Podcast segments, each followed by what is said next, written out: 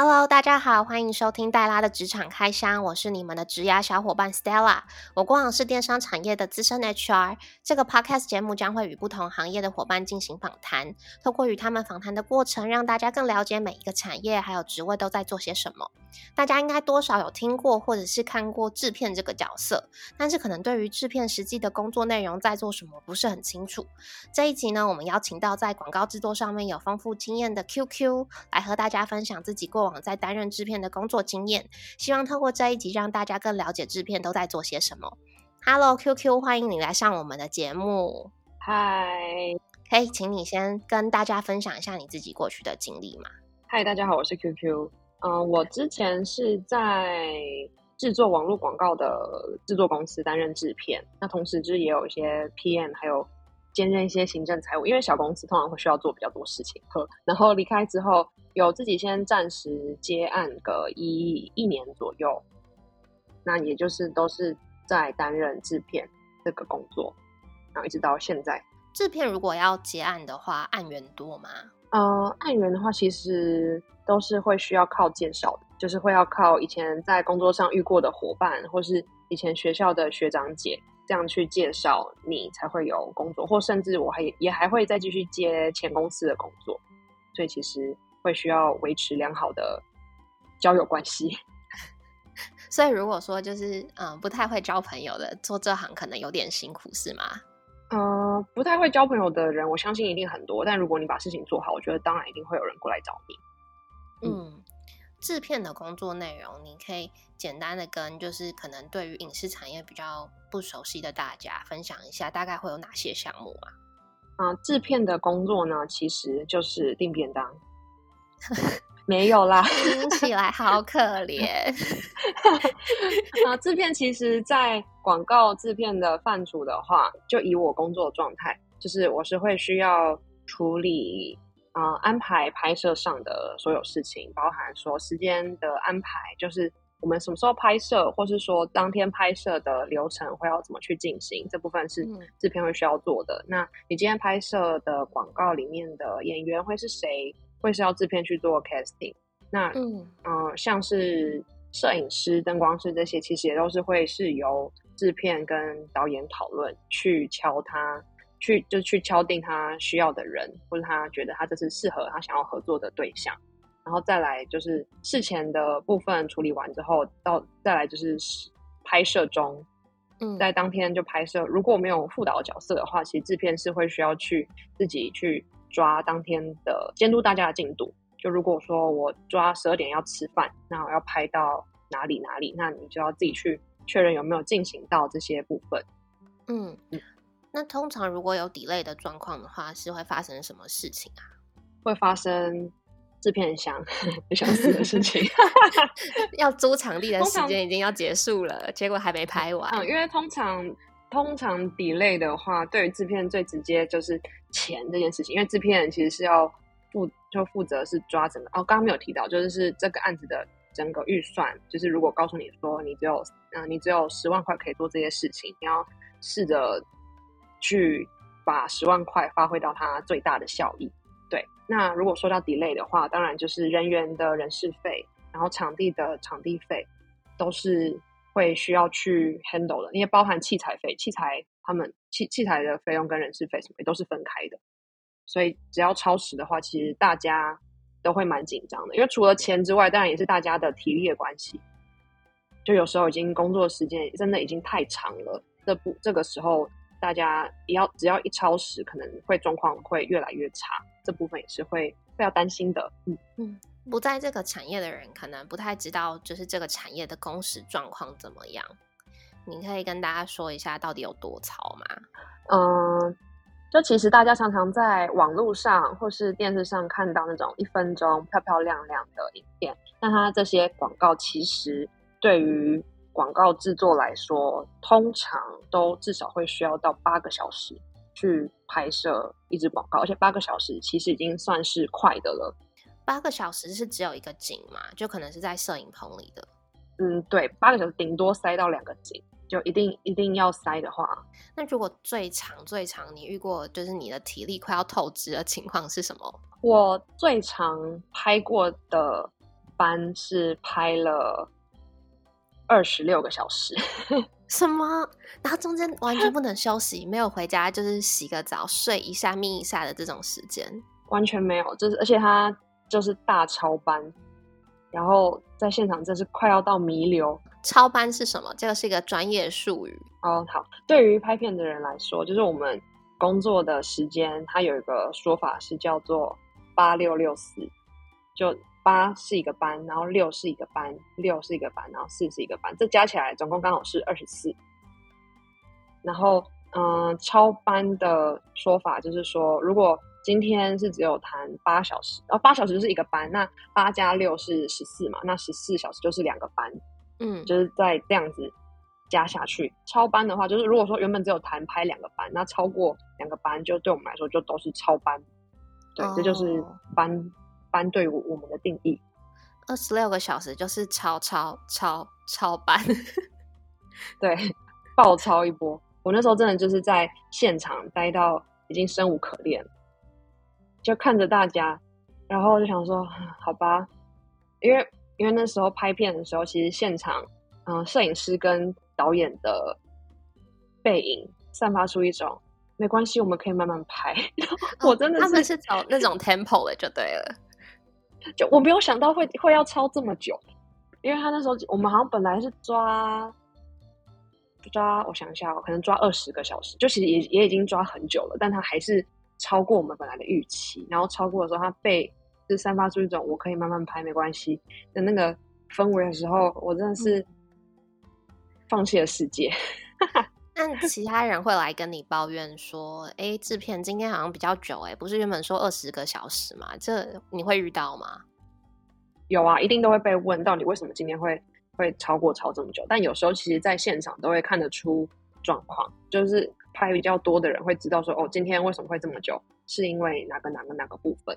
可以蛮清楚，可以观察得到。嗯，了解。刚刚我讲到说，像是演员的 casting 也是制片这个角色会负责，那代表说你应该见过很多演员，对吧？对，我有遇过非常多的演员，但其实做 casting 你会需要，嗯，我目前做 casting 状态遇到的演员都是对大家来说比较名不见经传的演员。嗯，就其实大家都也还在努力。嗯。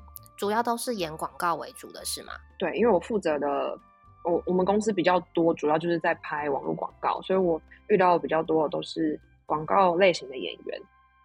嗯，那如果说就是听过名字或是大家熟知的艺人，你可能曾经合作过的有谁呀？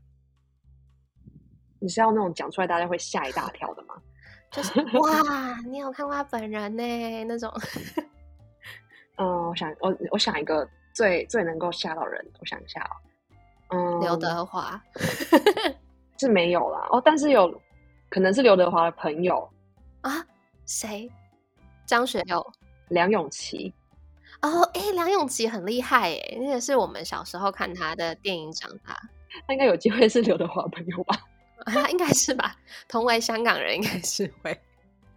那还有谁？还有没有其他的可能大家知道的？嗯，还有遇过，还有遇过，就是跟梁咏琪一起遇到的，就还有李李仁。然后再再来工作上遇到的，还有简曼书。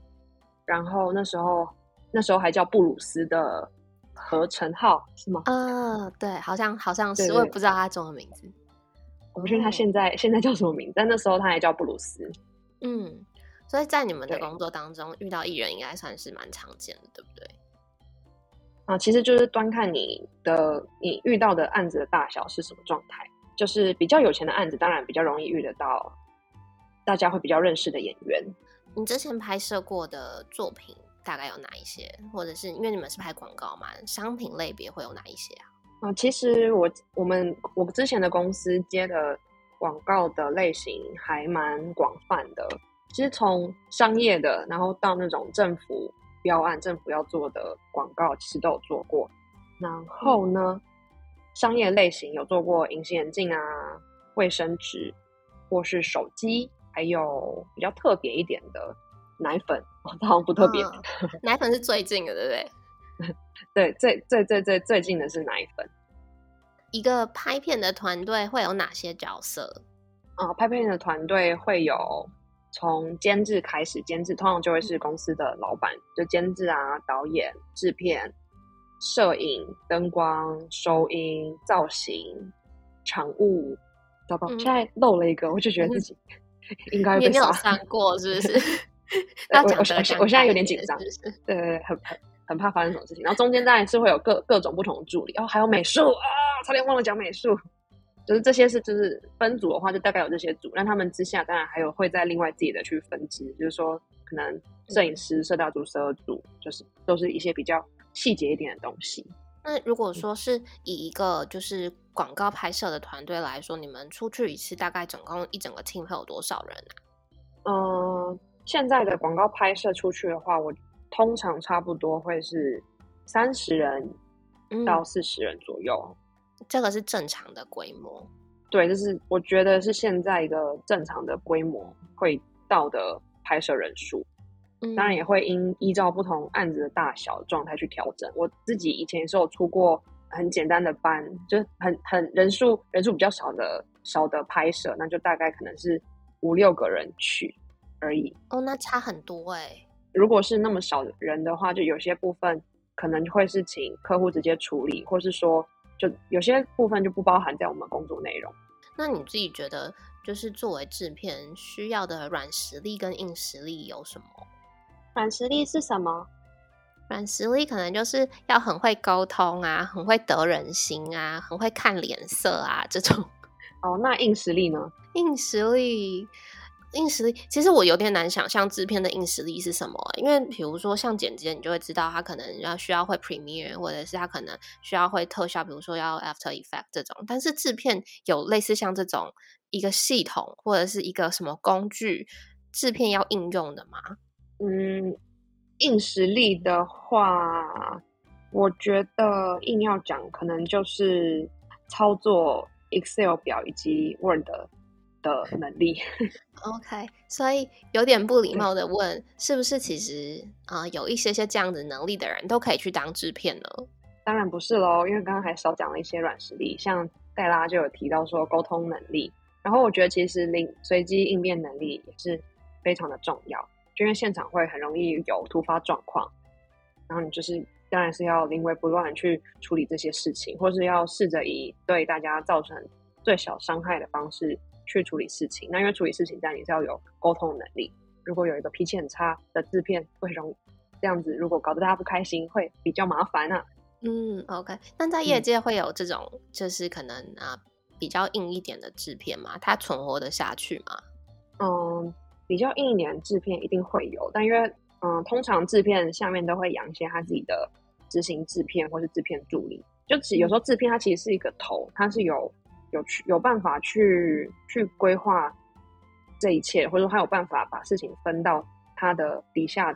他就有时候有些制片做到很资深之后，他就其实也是会有自己的团队，他就是一间就也是像自己的公司的状态，对他就是可以把事情分下去给大家做。然后有些比较硬的制片，可能就会出现在这种制头的老板们。因为比如说像 QQ 自己本身就是相关科系毕业的，那如果不是相关科系毕业，但是对于制片工作有兴趣的人，是有办法往这个产业做发展的吗？嗯，因为我觉得影视产业它的人力需求非常的大，会有个原因，主要是因为它的汰换率蛮蛮高的。然后因为拍摄，像我刚刚说拍一次拍一支可能广告会需要现场需要。三四十个人，那广告其实通常是，嗯，顶多广告通常天数会比较短，就可能一天两天或顶多三天这样。那其实还有其他的，也是拍摄相关，像是偶像剧或是电影影集这些，他们也都是会是要三四十个人一起这样子去工作。然后他三四十个人里面的话，如果每天每天工作，一定会一定会有人有状况，或是说他就他们会变成他们要是轮班的状态，然后那个轮班的状态。当然就会需要有很大批的制片、制片助理，或者各各种的人去能够去一起把这个东西做完。所以其实，嗯，制片这个工作，它的我觉得入行的门槛其实不高。就对于大家来说，只要你愿意开口讲话，愿意去处理事情，其实你都是有机会能够去做制片这个工作。嗯，那你自己遇到非相关科系出来的制片多吗？这个问题其实我没有很认真的去探讨过，哎，因为通常也不会进去开始工作之后就问说，哎，你什么学校毕业的？我我以为会会聊一下，因为传播科系的学校并没有很多，或是会是到工作工作一段时间之后才说，哎，你哪里毕业的？他们不会一见面说，哎，哎我哎我福大你哪里？通常不会先先直接报报自己哪哪里的，嗯。那比如说，就是就你可能有比较熟悉的制片，有你知道他自己本身可能不是传播相关科系出身的吗？不是传播相关科系出身的，好像真的没有哎。这个圈子是不是还是比较喜欢？还是说就是像呃我们这种可能传播科系毕业的学生，才比较会找制片这样子类型的工作？嗯，我其实是觉得也不一定，因为对于我来说，我觉得制片这个工作真的是，嗯，只要你对拍片有兴趣，你通常会想说我要怎么进去这一行，然后你上一零四找什么的，你就会发现一直有人在争制片助理，然后他的他的需求其实都没有到很很很严格，所以我觉得其实如果非相关科系要进来做制片制片助理的话，其实是蛮容易的。就相较于可能美术或是灯光或是摄影这些的，你可能会觉得你会必须要必必须要多懂一点东西。但是制片大家可能认知就是说定定便当，然后现场收收垃圾，所以会觉得哎，我好像比较容易去做这件事情，所以可能会比较如果要进来拍片的话，可能会觉得哦，那我应该可以先从制片助理开始，先试试看看看我习不习惯这个环境，所以这才会是我这也会是我刚刚说为什么开换率高。就很多人想进来，那就都会从这里开始，然后从这里开始，就也会有些人就发现哦，不适合我，好累哦，我要走了，然后就走了。大部分你所知道，就是可能后来想要离开制片这个角色，他们离职的原因都是什么啊？会想离开制片这个工作的话，我觉得通常也会就是因为高压的工作环境，再加上相对低薪的收入。讲到低薪，就是大概一个，我们就讲制片助理好了。进去入门的时候，大概薪水可以拿到多少？制片助理通常一开始进来的话，薪水最低可能是一天两千或一天三千，算日薪的，算日薪的。但因为我也刚刚有前前面有先提到说，拍摄就是拍一个班或是两个班这样去算，但是制片助理他是算日薪的，所以如果他今天是八个小时赚两千会有，但如果他是拍二十个小时赚两千也会有，这个没有一些劳基法的规范在吗？啊，目前这部分请洽委员。哦，因为嗯，拍片产业当然有希望，就是说，拍片产业当然是有希望说要让这个产业越来越好，就是大家要有合理的工时、合理的休息状态，不然其实真的是就是大家因为。睡眠不足这些状况下开车啊什么，当然都是非常非常的危险，所以也是有很多人就是想要去争取，争取大家该有的权益去做这些事情。因为在国外的拍片环境好像相对下就是蛮蛮注重人权的，嗯，就是工作生活可以平衡。嗯，我觉得这不单单是拍片产业啊，就因为台湾相较之下，大家也都工时都相较的长。那在拍拍摄这件事情上面，就更相较会更长了。所以，如果要能够去符合一个人正常能够生活状态的话，我觉得是大家都就是还需要再努力。嗯，刚刚讲到制片助理可能日薪两千，那如果说就是以刚入门来说，一个月可以接到的案子量，或是公司可以派给你的案子量，大概会有多少啊？就这个问题，我是觉得可以先把它分成两个层面来讲。因为像我刚刚前面有提到说，我是在网络制作公司里面的制片，那所以其实我是领月薪的。那自己接案的话，就其实等于是在外面去接工作，你有案子才有钱。那对于一个制片助理来说，如果他是靠自己去接案子，然后如果他真的每天，通常是不太可能每天都有案子。如果如果你真的运气很好，或是你真的体力很足够的话，如果你一天两千，然后一个月接个二十天好了。就是四万块，这这已经算是好的状态了。嗯，然后因为其实这就是拍摄，我真的觉得很很很伤体力。不是因为现在年纪比较大，那就是那时候就以以前以前也会觉得拍拍你拍完，我那时候拍完片隔天真的是会然后懒在沙发上一整天，完全不想动。然后因为刚刚就有提到，我是因为是有公司，我是领月薪的。那呃，制片助理的月薪通常就是会公司老板都是会照劳基法就最低的薪资去走啊，这样子蛮低的耶。对啊，但是因为他对于老板来说，他就是保障你每个月都有钱。那如果都没有案子，你也是就拿这笔钱。然后有案子的话，有案子的话，你可以拿这笔钱。有些可能预算比较多的老板可能会多给业绩奖金之类的。嗯，那就就是你除了领领底薪之外，还会就在往上领。当然，就是你对于我来说，就是哦，好，我工作还是有点回报，感受上是这样子。嗯，那如果说。你就是已经在制片这个角色，可能有个一两年的经验了，然后你想要跳到别的公司去当制片，那个薪资是有办法被拉起来的吗？因为我在前一间前一份工作的公司，其实是待了快要五年的时间，就其实我是没有到外面去试着去谈过这件事情的。嗯，但其实我觉得是可以的，因为其实，嗯，你制片助理当了两年之后。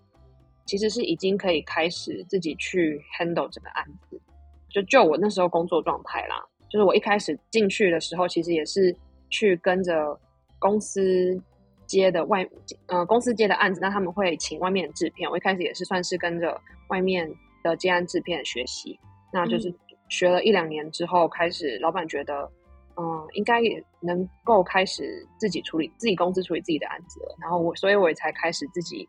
自己处理一些案子，那那时候你和你到后来，你的薪资是有在被提升的吧？对不对？嗯，就就是后来薪资有被，就当然是有在被加薪，因为要做的事情真的也也就变多了，因为你实际上也真的就是也学会了不少东西，能够去应用在当时的工作状态，所以公司是有在另外再加薪水上来。那你后来就是做到第五年的时候，那个薪资是你满意的薪资吗？就是是得以让你。可以觉得你值得这个价钱的薪资吗？制片这份工作，我觉得在嗯公司的体制状态下，它其实没有办法提升到一个很高很高的状态。嗯，因为对于广告制作公司来说，他们每个月能接的案子有限。嗯，所以如果如果是照一些大公司的状态，可能每半年、每一年都很固定的去调薪的话，对于小间的公司来说，他们会没有办法负担那个钱。所以其实它的顶就是蛮蛮顶的，就对公司来说蛮顶的。嗯，所以在我离开那份工作之前，我的薪水其实有大概一年多都没有调整吧。但就是是靠就是嗯案子的业绩奖金去，就是去让我感受我生活还可以多看一场电影。这是小确幸吗？因为我刚刚其实就在看一零四，我我看到一零四现在有一些呃制片助理的。薪资其实开的还可以，可能有些呃两年经验，它可以到四万五，或者是甚至好像还可以有更高的，这种应该就算还不错了。它会不会是写在上面写好看的呢？也是有可能，但是这种通常都是公司内部他们自己有制片，就是有影片制作的需求的制片，所以这个又跟就是接案的制片公司的制片又不太一样，就是了。嗯，其实它蛮蛮多不同的范畴。所以，嗯，那我在离开之后，我就是会比较开始在外面接案子。那因为你自己接案子，你的费用其实会比较容易谈的高一些。嗯，就我自己的感受上，嗯，所以很多就是制片可能啊，他在公司，他可能先当助理当个两年，就开始去外面接案的话，其实后面的薪资幅度，就是收入幅度啦，应该会是比在公司内部来的好的，对不对？是的，是这样说，没有错。但就相对下，就是就是就是风险啦。就我觉得大家应该都还是有办法理解，说就是自己当 SOHO 族，或是在公司里面领死薪水的那个差别。就是有时候在公司领薪水，就等于多了一份保障。嗯，不会担心自己有没有下一餐。对，就是我每个月都有钱进来。嗯，对啊。然后如果公司 fire 我，还可以还我还可以一次领三个月薪水。嗯，那还可以领那个失业补助。对对对对对，这就是待在公司的好处。对，因为你是你后来现在你也没有继续接案了嘛，对不对？应该说你没有全职在接案了。嗯，现在现现在是没有在全职接案了，就是在转做其他的工作。嗯，那会觉得很可惜吗？可惜吗？是不会觉得可惜诶，因为之前的制片工作经验，当然也是让我磨练了非常多。哇，真的听起来好像很可，好像 好像突然讲的很客套。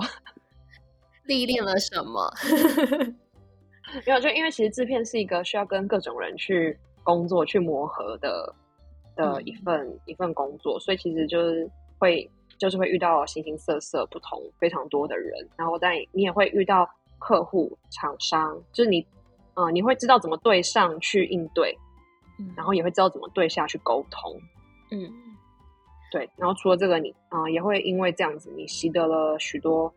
神秘的不同的功能，像是知道怎么指挥交通，这蛮厉害的。还有什么其他的吗？其他的，或是你每到一个地方，你就会知道好吃的要必须要往哪里去。我以为是要知道哪里有庙，可以先去跟土地公打个招呼。通常好吃好吃的东西也都会在庙附近。哦，你说台湾好吃的东西，嗯，对，其实通常也都会是这样子。所以，像你之前当制片的时候，要到外县市出版是常见的现象吗？我自己是没有。其实我以前不常出外县市，所以我只要有去外县市拍摄的机会，我都会很开心。嗯，但是因为出外县市，通常相较之下就会比较麻烦，就一定会要有人会开车，然后因为大家其实就等于是被绑在一起，就一定会要一车一车一起行动。如如果是大家一起坐同一台车的话，就会变成就真的一定是团体行动。因为如果是在台台北拍摄，就是嗯，大大家从四面八方自己来，然后结束就四面八方可能自己离开这样。嗯，那你觉得做制片最困难的地方会是什么？对我来说最困难的是人情，你要一直去拜托别人是吗？嗯，我自己是一直觉得常常会说拜托拜托，就这一次了。我说不好意思，我们这次预算。老板给的不多，或是我们才我们才超过一个小时，可不可以不要算我们钱？就是像这种，嗯，需要厚脸皮的工作，对，就其实对对，就是对于我自己来说，我觉得会有点过过意不去。但是，对有些人就会觉得，你就问问看啊，反正他会给你就给你啊，你们不凹他，怎么会有机会？但我其实就对于去凹这件事情，就是会觉得十分的不好意思。那你觉得你在做制片的时候，你最讨厌的事情是什么？超班哦！我最讨厌的事情真的是超班呢，因为只要一超班，好多事情就会要另外安排，或者说你必须要有要有备案。然后因为嗯，当你知道你开始要超班的话，你也会嗯，就是老板也会要你告诉他，超班的话，等一下会要我们成本是会多多少，对，就会要多付多少钱。或是接下来该怎么办？嗯，讨厌事情超班可能算是，就绝对会是其中一个。刚刚这样听起来，觉得制片的数学好像也需要还可以耶。你要马上可以计算得出，就是如果我们可能 delay 一个小时、两个小时，马上溢出来的那个金额会是多少？嗯，所以我刚刚就有提到说，制片会要需要有良好的 Excel 能力。嗯，有时候就是把这些东西全部丢进去 Excel 里面算，就省事非常多。你常用到的那个公式会有什么？就是加减乘除，嗯，然后还有总加加减乘除，然后还有总和，这些是 很常会用到的东西。OK，就是大家国中毕业可能可以学的都差不多在这里。对，但真的有人不会，我真的有教过制片助理说要怎么用 Excel 这件事情，我也是是用，我也是非常非常的意外。嗯，因为加减乘除这个，甚至你自己摸一摸，你大概就会知道了。或者自己上网 Google 看一下，你应该就要会了。对，嗯，这个倒是。你觉得如果说，因为像你已经离开了啊，但是你可能有看到其他的制片，他长期待在这个产业跟这个职位上面，他们的职涯路径大概会是怎么样子啊？职涯路径的话，我是觉得制片做久了，除了当很资深的制片之外，那他也有可能就是会往监制的方向去。通常监制的话，就可能会是找好钱的人，负责去筹资金的。嗯，如果他是开了自，如果一个制片他做久，他可能变资深制片，他可能就是去开了一间公司，然后也开始去做去做可能电视拍摄、广告拍摄这些。嗯，然后不然就是会往剧本开发那边去去去发去发展，就是他可能找到他喜欢的剧本。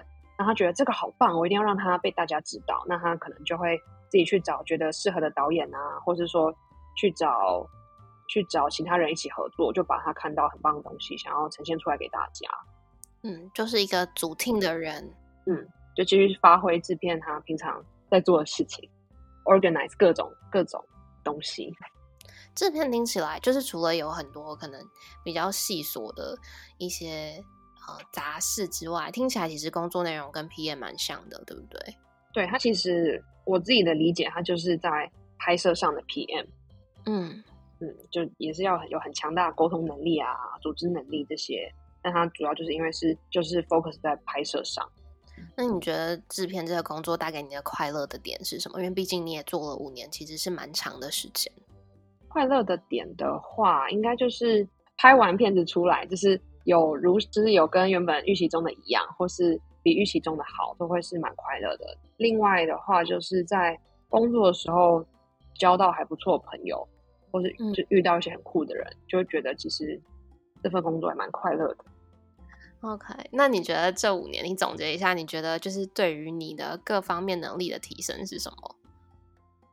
沟通力还有组织能力，我觉得一定都有很大幅度的提升，因为。在学生时期拍片遇到的事情，跟之后出来工作开始遇到的商案，那商案也是，当然是从可能三万、八万、十万、二十四十万，就是不同的不同的价格。你当当然你的现场配置状态不一样，需要去 handle 事情也会非常的不一样。所以对于不同的案子状态，我的沟通力还有组织能力，我觉得一定是有很大幅度的增长。对啊，然后因为工作越久，越能看见一些人性的险恶，看的事情也多了，所以一定也大概知道遇到什么样的事情该去怎么处理。好，那你离开制片之后，你现在在干嘛呢？嗯，我现在是在做小编，然后我老板是脱口秀演员，他叫黄小胖，黄色的黄，小时候很胖的小胖，开始帮他开始帮他安利，应该很多人认识，对啊，那应该很多人听过小胖啊，或者有看过小胖的表演。其实我不太确定他的客群到底是在哪里，所以其实就我也不不觉得大家会会听过他，因为讲到脱口秀，大家通常第一个反应就是会是说啊，我好喜欢伯恩哦。对啊，伯恩好棒，贺龙也可以哦，俊俊超帅的。大概通常是这些反应。嗯，大家通常我不太确定大家会不会知道黄小胖，但就是黄小胖就是一个比伯恩他们还资深很多的人。嗯，资深的脱口秀演员、喜剧演员，对资深的有料的脱口秀演员，就只是比较不红啊。那你有没有什么想要帮小胖宣传的？哦，因为就是小胖他现在除了是脱口秀演员之外，那其实已经花了蛮一蛮长的时间嘛。多，他大概有两三年时间，其实他有在开课，然后他主要就是在教大家表达的能力，如何你要如何有勇气去表达，然后有有自己的观点、自己的态度去表达事情这些事情。总之，他就是有在教表达教育。那因为我其实觉得表达教育这个。这个东西其实对于每个社会大众每个人都还蛮重要的，因为我知道蛮多人是会不敢开口讲话的。然后小胖其实他一直有在开课程，那今年度的话，目前就是通常台北一定有课啦，然后接下来台南跟台中有课，就是正在招生中。对，但他的课程，嗯。只要上网搜寻黄小胖表达工作坊，就可以看到相关影片。因为我自己以前也是有上过他的课，然后对于我自己来说，他的初阶班课程上起来是一个很神秘、很神秘的旅程。就对于大家来说，因为你其实会，嗯，你其实会讲不出来你到底在这边学到了什么。但因为他教一些东西都是一些心法，让你自己去重新检视自己，然后或是你更愿意或更。相信自己的这些特点其实是不用改掉的，或是比较会接纳自己的。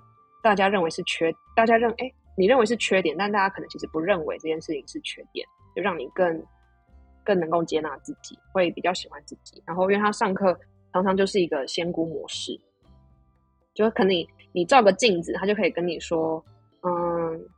他可能会说：“你把鞋子脱掉，你感受一下你双脚踩在地上的那个感觉，有点玄学。”对，就是他其实上课蛮多时候很玄学，他其实是都在嗯观察你的、你的、你的肢体动作，或是你在当下你的眼神在看哪里，就是一些很细微的东西，他他都会在课堂的时候观察，然后告诉，然后再告诉你说你在表达上你为什么会有这种感受，或者说你刚刚的肢体状态给他的感觉大概是怎么样，怎么样，怎么样。